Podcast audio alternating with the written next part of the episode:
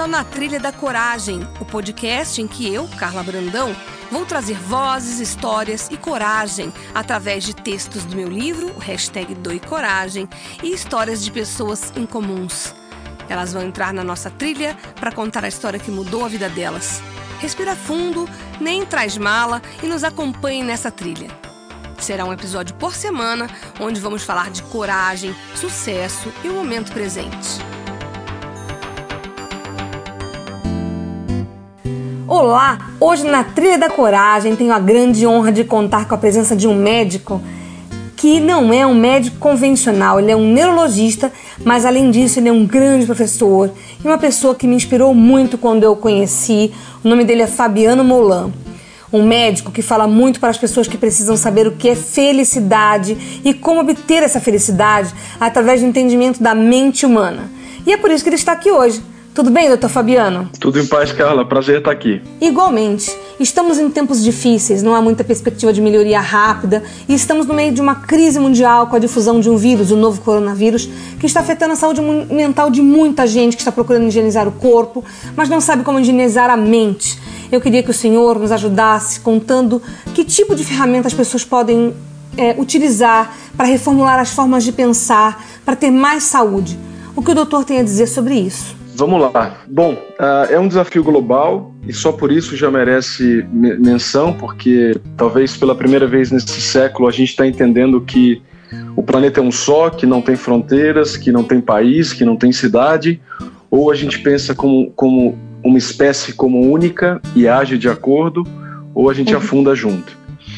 A segunda coisa é que, mesmo pensando na vida de cada um de nós, é, por mais difícil, por mais complexo que seja o isolamento social, o prejuízo financeiro inerente a quase todas as profissões, é um preço muito baixo a pagar pelo número de pessoas que podem morrer se a gente não fizer a nossa parte. Uh, então isso é muito importante. Cada um de nós, cada um de vocês que está aí agora quietinho em casa, vocês merecem um aplauso porque é isso que vai fazer diferença daqui a dois meses para que o número de mortos seja menor do que ele pode ser. Se a gente continuar tocando nossa vida egoístamente, pensando só no, no salário do final do mês ou só na sua ida ao cirurgião plástico para poder fazer o botox pela 18ª vez, você infelizmente vai acabar agregando ao número de mortos que não se vai ser você, vai ser sua vizinha que não tem nada a ver, mas que você foi no consultório médico que tinha o corona, botou a mão, não lavou, encostou no elevador e a sua vizinha idosa de 98 anos que não tinha nada a ver com isso, encostou a mão no elevador, sem querer querendo, coçou o nariz e pronto, agora ela está morta. Um dos planos de saúde que mais está sofrendo. Então, é muito importante que a gente tente enquadrar esse isolamento e essa dificuldade como um papel ativo para que a gente possa prevenir as mortes e o adoecimento de muita gente. E, e esse entendimento já alivia muito o que a gente está passando. Vai passar, a gente espera que em maio a coisa já esteja melhor. Abril vai ser um mês difícil ainda, mas maio está uhum. logo ali. Daqui a um mês e meio a gente provavelmente já vai estar tá com a vida praticamente retomada e reorganizada. É um preço relativamente baixo que a gente tem que pagar para que a gente possa manter-se socialmente estruturado e saudável daqui a um mês e meio. E, e, a gente vai salvar a vida. Claro que é muito difícil quantificar quanto que cada um de nós vai, vai salvar, mas a, o ideal é que a gente chegue no final desse mês e meio, dois meses, com tantos poucos mortos que a gente inclusive acha que foi exagero esse isolamento. Esse é o melhor cenário possível. Morrer tanto, tanto, tanto pouca gente que na verdade a gente vai achar que foi exagero. Essa é a grande conquista, essa é a grande certeza que valeu a pena. Porque quanto mais isolado a gente ficar, menos gente vai morrer e mais vai parecer desproporcional essa atitude atual, mas é isso que tem que ser. Porque se a gente fizer mal feito, e a gente tem feito, especialmente com as orientações ridículas do presidente, não do Ministério da Saúde, o Ministério da Saúde tem feito um trabalho muito legal. Sim. Mas infelizmente o presidente, e aqui, eu, e aqui eu não quero ser político de jeito nenhum, estou dizendo a atitude dele, independente de qualquer lado do espectro político, tem sido muito, muito negativa ele tem negligenciado, ele tem ignorado, e isso é muito ruim para todo mundo. Mas o Ministério e, e, a maioria das pessoas tem feito um belo trabalho. Como ele fala, por exemplo, ah, mas se eu pegar o problema é meu. Não, não é seu. Você é um exemplo, você é uma pessoa que vai contaminar outras. E aí, por exemplo, se, se ele se reúne com a equipe de crise, com ministérios, daqui a pouco ele pode contaminar toda a equipe de crise toda a equipe de crise está internada e quem vai cuidar da crise do Brasil todo? Ninguém. por uma irresponsabilidade uhum. individual. É por isso que todo mundo importa aqui. Tem uma é. frase bonita uh, que vem, na verdade, de uma das teorias que a gente usa para estudar o cérebro, que uhum. chama teoria da rede, que é como é que os pontos se comunicam. E uma das maneiras de avaliar a sociedade é a partir da conexão que a gente tem. E aí tem uma frase bonita que é quando todo mundo se conecta, todo mundo importa. Uh, e, que, é, que é o nosso que é hoje, que é, que é, o, que é o nosso papel. Hoje a gente está interligado com todo mundo. Hoje eu, eu o, o, que eu fizer vai interferir o meu prédio, vai interferir o meu bairro, vai interferir o consultório, o hospital que eu trabalho. O impacto é muito grande, mesmo que eu não tenha ideia dessa cascata que eu faço, que eu acabo desencadeando. Então a gente eu... precisa se preocupar e fazer a nossa parte, porque é, são essas pequenas gotinhas de boas atitudes que constroem o oceano, que vai salvar a gente, que vai tornar a possibilidade da gente se reestruturar daqui um mês e meio. É, não é um elogio rasgado, gratuito, mas você já fala isso há muito tempo, já faz isso há muito tempo, e é por isso que eu estou muito honrada de falar com você, e, e, por isso que eu quero que a sua voz tenha muitas pessoas ouvindo e, e atinja muita gente o quão mais possível para que as pessoas entendam. E eu tenho uma pergunta: o Logo Airi tem alguma dica para a gente entender que nem criança quando está viajando com o pai, logo logo vai saber o que é isso, tem filho pequeno, pai, tá chegando. E a gente tem que dizer que tá longe para chuchu e tem que dar um jeito de fazer com que aquela criança é, se acalme. É, então, é, e aí eu acho que tem uma dica legal que a gente pode usar o mesmo exemplo. Você tem duas maneiras de encarar a vida e duas maneiras de encarar o carro. A vida como uma viagem, onde só o destino importa, ou a vida como um passeio, onde cada momento e cada dia faz diferença. Uh, e isso, inclusive, faz toda a diferença na perspectiva de felicidade é, a curto e longo prazo, como eu enquadro o meu papel na vida. Se a gente for entender que na nossa viagem pessoal e social o momento não é único, uh, no sentido de maior diversão, maior interação, ele pode ser riquíssimo para a gente construir novos hábitos, novos entendimentos Uh, e inclusive aprender a vencer o próprio tédio, que eu acho que é uma das coisas que a gente vai ter que lidar nesses próximos 45 dias que nos cercam aí. O, e aí, por exemplo, vamos só dar alguns exemplos importantes. A primeira coisa é que quando a gente muda a rotina, é, a gente muda os gatilhos que normalmente nos definem o nosso dia a dia. Como base, né? De quem somos, né? Isso, então, por um lado, é, isso é interessante para a gente avaliar que muito do que a gente banaliza no dia a dia é motivo de ser grato. Então, por exemplo, de repente, o seu emprego que parecia tão chato lhe parece tão caro. As pessoas do seu lado que você tão, tão olha com banalidade, de repente parecem tão importantes se você se preocupa em salvá-las. É, a sociedade, e por aí vai. E, e, o profissional médico que você acompanha, de repente parece um super-herói, porque exatamente agora a gente vê quando, quando a coisa aperta, é a ciência e a medicina que acabam fazendo diferença, não são os achismos e nem as pseudociências que vão. Aquele é, motorista de ambulância que quando você está atrasado você fica bravo que quer que você dê passagem hoje está salvando vidas. Exatamente. E hoje é o você porteiro deixa... do seu prédio que está ali tomando conta de forma guerreira do seu patrimônio. Perfeito. É. Todo mundo que está na rua hoje lutando para a sociedade existir e que a gente toma tão por banal e tão por certo e que agora de repente a gente quebrando um pouco pode ser. Então até por mais estranho que seja, uma visão de gratidão é possível nessa hora. E foi por conta da gratidão que eu lhe conheci, numa pauta que nós fizemos sobre gratidão, que viralizou o seu vídeo foi parar na França, né? Você deve estar sabendo que o rapaz me procurou. Sim, sim, sim. Foi parar em, muitos lugares e atingiu muita gente. Eu vi que artistas publicaram. Foi muito bacana. Sim. E o que o senhor fala é, é, assim, preciso, de uma forma. Eu até queria que o senhor falasse um pouco sobre gratidão para quem está ouvindo a gente, porque banalizaram tanto a gratidão, mas a gratidão salva, né? Salva. E agora pode ser uma das maneiras da gente tolerar melhor esse período. Boa. É, por exemplo, eu, tô, eu, eu, sou médico, eu trabalho no, no hospital universitário, a gente está aqui lutando, como todos os hospitais públicos e privados do Brasil, contra o vírus e a favor da saúde humana. É, mas tenho uma, uma filha pequena em casa, tenho a minha esposa. E, e, hoje, por exemplo, fui no consultório só para atender os casos urgentes e o meu dia inteiro de consultório foi resumido a um período, porque uhum. eu fiz a minha parte de reduzir os retornos que não eram obrigatórios e urgentes. Uhum. Poderia estar em casa agora cuidando da minha filha, ajudando a minha esposa, achando chato, achando uma coisa simples em outro contexto, e por outro uhum. lado, posso olhar para essa situação valorizando a vida delas, o privilégio de estar junto, o privilégio da gente estar saudável, pelo menos até o momento. Então é uma maneira muito pequena, muito simples, mas muito grandiosa, por outro lado, que a gente pode mudar esse, essa lente que a gente filtra o mundo. É muito importante a gente entender que a gente não absorve o mundo de forma passiva. Existe uma lente que a gente filtra o mundo e essa lente é maleável. Eu posso exercitar uma lente nova para ver mais gratidão, para ter mais autocompaixão com as minhas falhas. Por exemplo, isso é uma coisa legal que vale a pena também a gente plantar uma sementinha. Conta. Como a gente mudou um pouquinho a rotina, muitos dos nossos hábitos ruins que tinham gatilhos naquela rotina que eu fazia antes, mas que eu não posso fazer hoje, você tem um poder agora gigantesco de mudá-los não mudando o hábito em si. Aqui vale a pena falar um pouquinho de neurociência, que eu acho que é uma coisa que, que traz muita recompensa. O hábito, o comportamento que você quer mudar, é só uma das três etapas do hábito que realmente fazem diferença. Uhum. Todo hábito, todo comportamento tem um gatilho.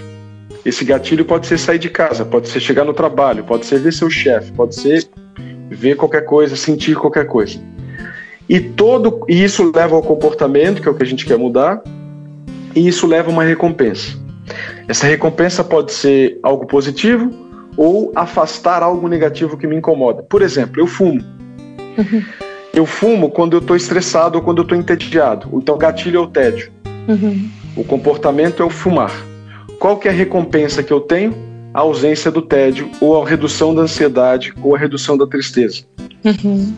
Então, quando eu me sinto ansioso ou triste ou entediado, eu fumo, isso alivia. Logo em seguida, eu vou sentir de novo o tédio, vou querer fumar de novo, especialmente porque a nicotina dura duas horas no organismo, então eu vou querer a cada duas, três horas acender meu cigarro. E qual a solução?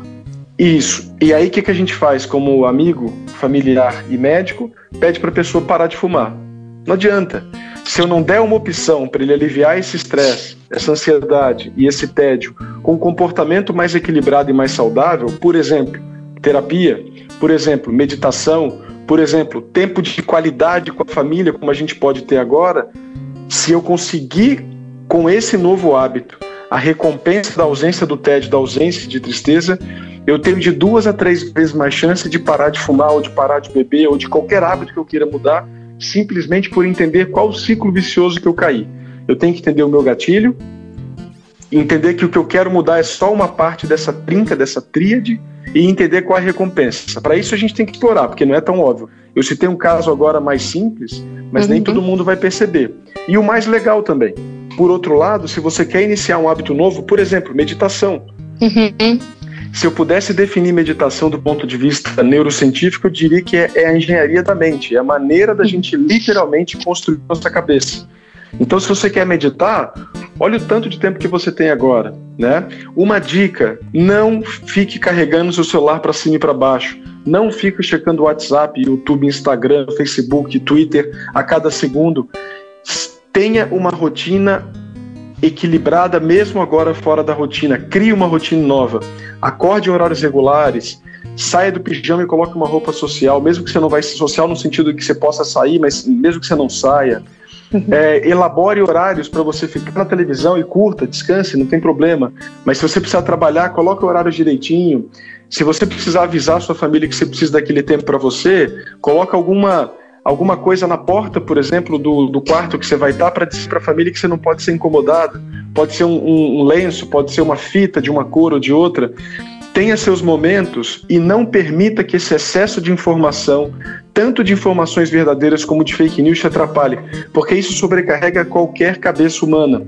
A gente não tolera. Tá tendo um bombardeio de informação que se o Buda tivesse vivo, mesmo ele, eu acho que ia estar ansioso atualmente de tanta coisa que está acontecendo. Nossa, doutor Fabiano, perfeito. Anteontem, eu, não, semana passada, eu não consegui dormir.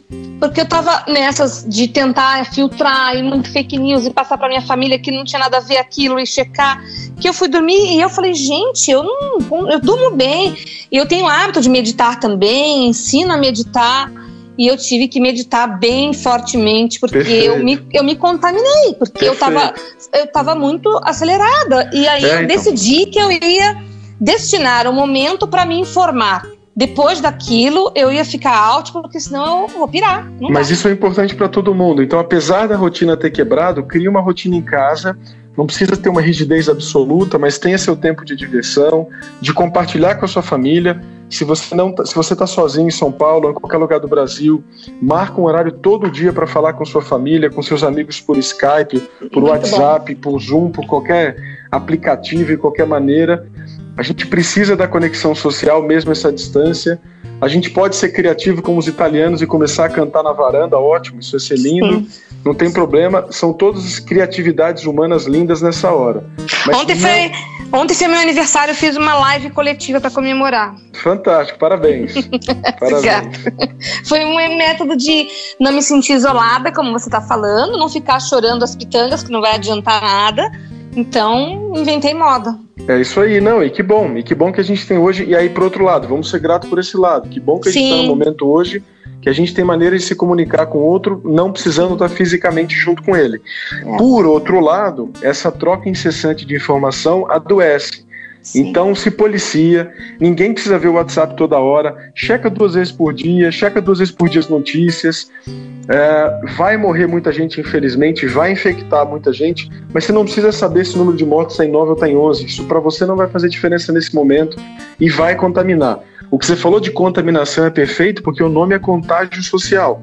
O contágio uhum. social se reflete nessa epidemia louca, por exemplo, de pessoas que acabaram com papel higiênico, que acabaram com a cloroquina, que saiu um trabalho Eu ia que, perguntar não, isso. que não comprova eficácia clínica. O que o trabalho mostrou, a gente está falando hoje, dia 20 de março, uhum. o que o trabalho mostrou é que no sangue a presença do vírus acabou mais rápido, ponto.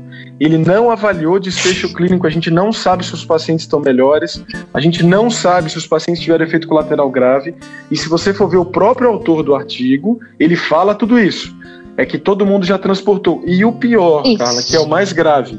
Quem precisa estar tá sem. Exatamente, isso é, é muito exatamente. grave, porque quem precisa, é. seja por doença infecciosa como a malária, seja por doença né? inflamatória autoimune, como lúpus, artrite reumatoide, uhum. é muito grave. A gente pode, infelizmente, fazer outras pessoas morrerem por o nosso egoísmo. Exato, eu ia outra... perguntar isso. E aqui vai outra lição importante. Esse desespero tem... de todo mundo comprar todo o estoque do planeta Terra para ficar Não, e, e quem tá disse protegido. E quem disse que isso previne alguma coisa? Não foi, não, é isso, não foi isso que foi falado. E aí o problema para o hospital que talvez precise para tratar, caso comprove que ele faz diferença, a gente já não tem mais medicamento. Tanto é que a Anvisa, por exemplo, está tendo que se pronunciar Sim. sobre isso e vários médicos na televisão em todos os meios. A gente tem que acalmar, assim, o mundo não vai acabar. É, o que na verdade a gente tem que se sensibilizar é com o todo. Em vez de sair na farmácia comprar todo o estoque de álcool gel, você tem que ficar em casa quietinho tocando a sua vida. Isso é mais importante do que ir na farmácia, do que ir no mercado para comprar todo o mercado e acabar papel higiênico, sei lá por que motivo. Isso é uma fantasia. É, ninguém sabe, né? É. Da, da loucura que foi criado. Então a gente tem que ter cuidado com essas coisas. A gente precisa, no momento de turbulência social, ter algum lugar dentro de nós para que essa turbulência possa ser dissolvida. A gente tem que ter esse equilíbrio dentro de nós, senão a gente vira mais uma peça nessa onda de desespero, nessa onda de desequilíbrio. E se tem uma hora que isso é importante dar para fazer, é agora, no momento de crise que a gente pode redefinir prioridade, que a gente pode redefinir hábitos, redefinir motivações, como eu estava falando, reconstruir essa lente que a gente filtra o mundo no dia a dia. É, porque a gente via, né, recentemente, muita gente falando coisas bonitas no WhatsApp, nas redes sociais. E eu costumo brincar nas, nos encontros que eu faço, que eu falo assim, eu nunca vi alguém bater no peito e falar assim, olha, eu não presto. Todo mundo é perfeito, lindo, uhum. né? E aí você vê que agora todo mundo está sendo, na minha opinião, né? Não sei a sua, quero saber da sua. Todo mundo agora está sendo convidado a praticar, botar Perfeito. em prática Perfeito. o que se fala, porque eu falo Perfeito. que a pessoa só é feliz quando ela pensa, fala e faz com coerência. Tem né? que ter uma congruência, é isso, essa coerência é super importante. Na verdade, um dos motivos, inclusive, de depressão no trabalho é, é a incongruência entre o teatro que você faz no, no trabalho e o que você é de verdade. Só um exemplo, né? Uhum. Mas só para mostrar como é que essa coerência tudo, é importante. Né? Em tudo, Sim, em tudo. É. Até porque a incoerência é um gasto energético mental que você está desperdiçando da sua atenção, da sua qualidade de presença, etc. Porque você não é você, você está criando um personagem, então você tem que pensar como é que aquele personagem agiria, né? Essa máscara, Na, isso. Aquela situação, isso. então isso é. gera um desgaste enorme, né? Exatamente. Mas isso é importante. E assim, apesar da gente ter tido essas crises, A maioria das pessoas não fez isso. Então, assim, quero, a gente não está aqui dito algum falando que humano é ruim. Pelo contrário, a maioria de nós tem agido de forma muito bonita, tem, tem incitado bons comportamentos. Sim. Mas o problema é que a minoria vai, como eu vi ontem na farmácia, e compra 20 caixas de uma coisa.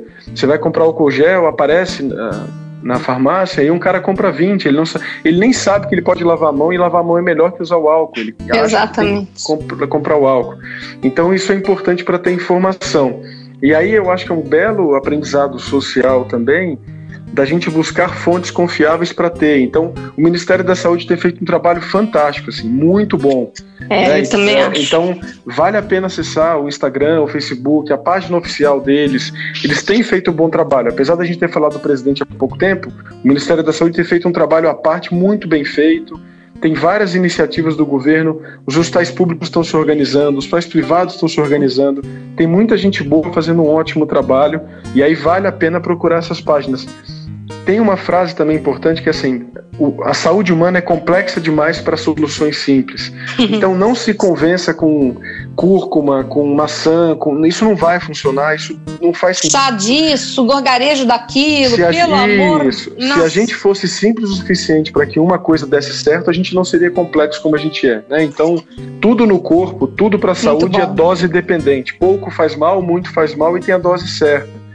Muito uh, obrigada. Assim, nesse desespero humano que é comum, uh, a gente se apega a qualquer viés de confirmação, a qualquer coisa que confirme minha crença. Cuidado, a gente, é, a gente é a pessoa que mais se auto-engana, assim, então a pessoa mais fácil de se enganar é a gente mesmo. Tenha sempre uma maneira de filtrar um pouco essa necessidade de soluções rápidas. Procure fontes confiáveis, converse com o seu médico, manda uma mensagem. Todos os nossos colegas, inclusive eu, a gente está praticamente 24 horas respondendo mensagem, falando por telefone, porque é importante difundir. Está todo mundo trabalhando 10 vezes mais na área da saúde, exatamente para que a gente possa conscientizar e agir de forma adequada. Porque isso é muito importante. Se a gente fizer bem feito agora, o Brasil é outro daqui a dois meses. Se a gente não fizer bem feito, a tragédia vai ser mais grave e aí, infelizmente, vai ser muito pior para todo mundo para reconstruirmos, né? O nosso Exatamente. estado emocional, a, a, economia e voltarmos a uma vida dita normal, né? Perfeito. Eu concordo. Eu tenho uma pergunta para te fazer. É, você não acha que se hoje do jeito que as coisas estão e você faz um trabalho, você difunde e como você vários outros médicos e várias outras pessoas, os jornalistas, é, eu tenho um receio. Se hoje alguém disser uma coisa bombástica pelas redes sociais para ferrar alguma fake news, é capaz de acontecer até uma tragédia, porque as pessoas têm o hábito de acreditar e não confirmar antes, não é? Uhum. Não, então, e esse é um problema. Assim, é, o que as mídias sociais e, e o, o, tempo atual faz, ela exacerba os atalhos que o cérebro tem para uhum. interpretar o mundo. Né? Isso que eu queria ouvir, boa. É, então, assim, isso chama. Eu, é, o nome dos atalhos se chama heurísticas e os erros que eles nos levam a fazer a gente chama de vieses. Tá. tá? Então, heurística é o atalho, vieses é o erro. É, se você for entender o cérebro humano, é, o contexto onde ele foi desenvolvido na savana africana, a, grande maioria dos nossos vieses e heurísticas são bem justificáveis e até, na verdade, adequados para o contexto onde eles apareceram. É? É que o problema é que a gente mudou completamente o contexto. Então, a, a questão é que todo atalho, todo software de, depende do input para dar certo. Então, se eu tenho um software que liga.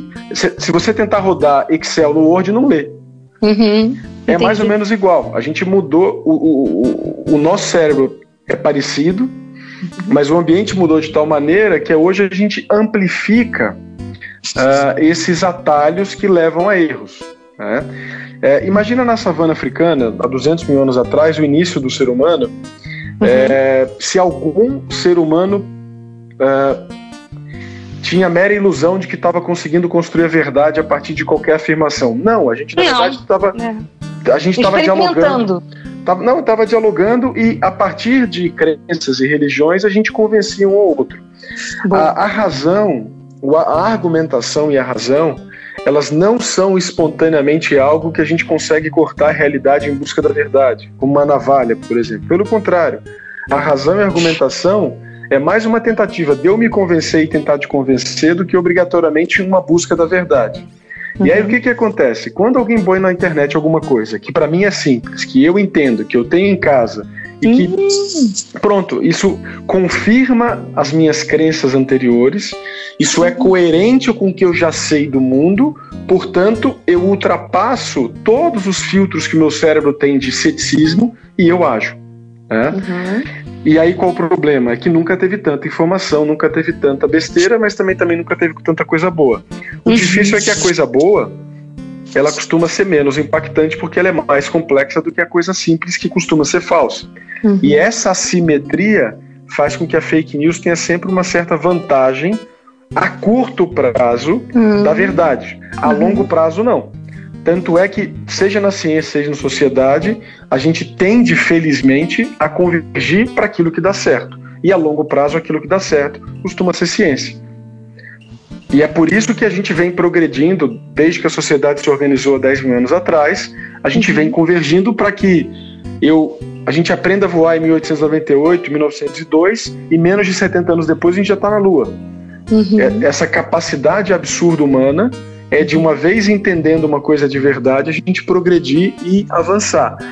A, a recompensa que o coronavírus pode dar para a comunidade científica pode ser gigantesca. O público vai estar mais atento ao que é um infectologista, o que é um médico, o que é um vírus. As pessoas vão se importar mais em praticar saúde e não esperar só a doença aparecer. Né? Então, entender saúde como um verbo ativo como não só ausência de doença, mas algo que eu pratico, algo que eu faço. Eu como bem, eu faço atividade física social, eu medito, eu durmo bem, eu me importo. Igual para aposentar, eu preciso guardar dinheiro para poder ter dinheiro no futuro. Saúde, eu também preciso guardar um pouquinho de saúde hoje, agir um pouco na saúde hoje para colher depois. Podem ser consequências excelentes que não são espontâneas, mas que felizmente a gente também não é tão travado, tão duro assim para não aprender tomara que seja uma das consequências boas que a gente pode ter depois dessa crise toda. Nossa, tô, tô até muda. Ah, muito obrigada. E qual é o futuro que você quer para sua filha, que está ainda bebezinha? O que você deseja para o futuro de toda uma humanidade nesse momento de que, em que todos estamos repensando o nosso futuro, o nosso hoje e o nosso futuro? A sua mensagem final. Vamos lá, então. Eu queria conceituar o otimismo, que é um conceito que eu gosto. Boa. O otimismo não é o bobo alegre que acha que tudo vai dar certo. Uhum. O otimismo só é aquele cara que entende que, seja no erro ou seja na crise, o que a gente precisa é acelerar na direção certa e não jogar o carro para escanteio ou para o buraco. Né? Uhum. A gente já tem conhecimento hoje suficiente para passar dessa crise e provavelmente de todas as outras que vão nos servir daqui para frente. Aquecimento global, déficit de energia nuclear ou não, etc. O que a gente precisa enquanto sociedade é ter conhecimento de verdade, ter boas fontes, tentar agir de verdade, não ao encontro da sua crença e da sua necessidade de estar certo, mas de verdade no que a gente pode aprender, contribuir para a sociedade para que a gente possa caminhar. A gente vem caminhando bem como sociedade, apesar das críticas e do pessimismo generalizado. Quando a gente avalia dados objetivos, a gente nunca teve tão bem como planeta. Ou agora na crise do corona. Isso aí não, não dá para negar mas nunca tivemos tão, tantas poucas pessoas pobres, nunca tivemos tantos países democratas, apesar das dificuldades, nunca tivemos tanta igualdade é, é, ou o menor preconceito, pelo menos do ponto de vista legal. Então a gente está caminhando e esse passo agora ruim não é obrigatoriamente o fim das coisas, pelo contrário, pode ser uma outra maneira da gente reavaliar o capitalismo, da gente reavaliar o que, que importa, se é o lucro trimestral ou o planeta ou sociedade. Eu acho que tem muitas coisas que a gente pode aprender e aproveitar dessa crise. Uh, claro que dando conta e cuidando de todo mundo que está sofrendo, adoecendo e morrendo, mas depois disso também nos transformamos em uma sociedade mais humana e que pode aprender com, com, esses, com esses problemas que vão acontecer e que não vão parar. Sim. Isso é só um dos vários epidemias que vão aparecer no próximo século, no próximo milênio, se a gente vê aqui ainda. E isso não quer dizer que a gente está no caminho errado, pelo contrário, a gente só tem que acelerar, como eu disse, para o caminho certo. Tá. E qual é o futuro que o senhor deseja para sua filha e para todos nós?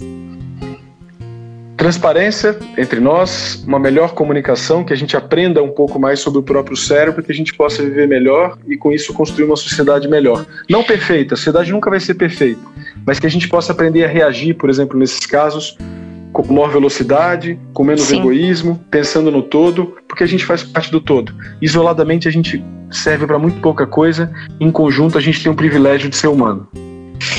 Olha, o senhor é uma inspiração. Se dependesse de mim, não terminava nunca. Mas me, eu tive uma ideia só de fazer uma última pergunta. Quando você era estudante, que você decidiu pela medicina, que você decidiu pela neurologia, que você de, decidiu estudar a mente humana, qual foi a primeira descoberta que fez você ficar assim maravilhado e que fez com que isso se tornasse sua missão? Na verdade, o que me deixou maravilhado foi saber que eu podia usar a minha curiosidade no mundo para ajudar as pessoas. Isso foi a coisa que mais me motivou, porque se tem uma cura para o tédio, é a curiosidade.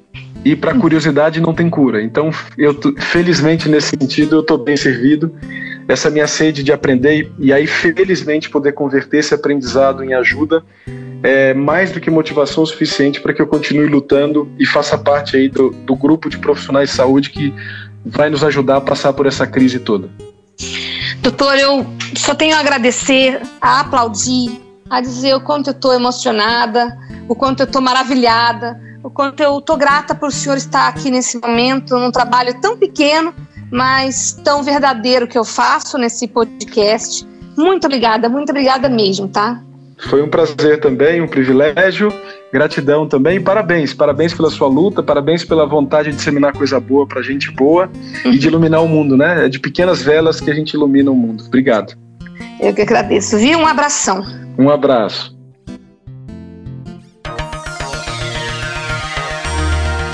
Esse foi o Na Trilha da Coragem. Semana que vem tem mais, sempre com uma história em comum e relatos inspiradores.